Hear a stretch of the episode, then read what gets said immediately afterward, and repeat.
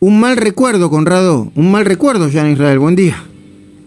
Muy buen día, muy buen día. Dos cosas. La primera, los millones que vos hablabas en esa lista de cuántos infectados en cada país, cuidado, que por ejemplo India, Brasil y Argentina, vos decís el número, pero ese es el número que han contado esos países, nuestro incluso, pero son países que testean poco.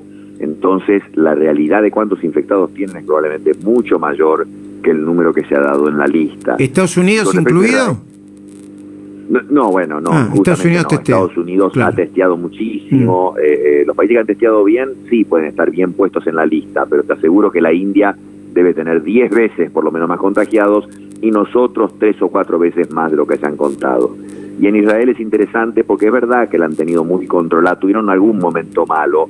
Ya hace tres meses, como él decía bien, está controlado esto. Se diría que para fines de febrero había una diferencia tremenda. En cuatro semanas la controlaron, lo hemos contado pero cuidado que en otros países que la tuvieron eh, muy prolongada la pandemia como el nuestro, ahora se habla del síndrome de la caverna, que es la persona que ha estado encerrada durante meses, sí, conectada virtualmente, pero encerrada, tienen como una incomodidad de rehacer su vida social, aunque saben que puede salir, están vacunados. Estados Unidos, por ejemplo, hay mucha gente que están vacunados, que pueden participar de la vida social, los negocios están abiertos, pero les cuesta salir síndrome de la caverna. Han quedado como una sensación de encierro que les cuesta sobreponerse a ella.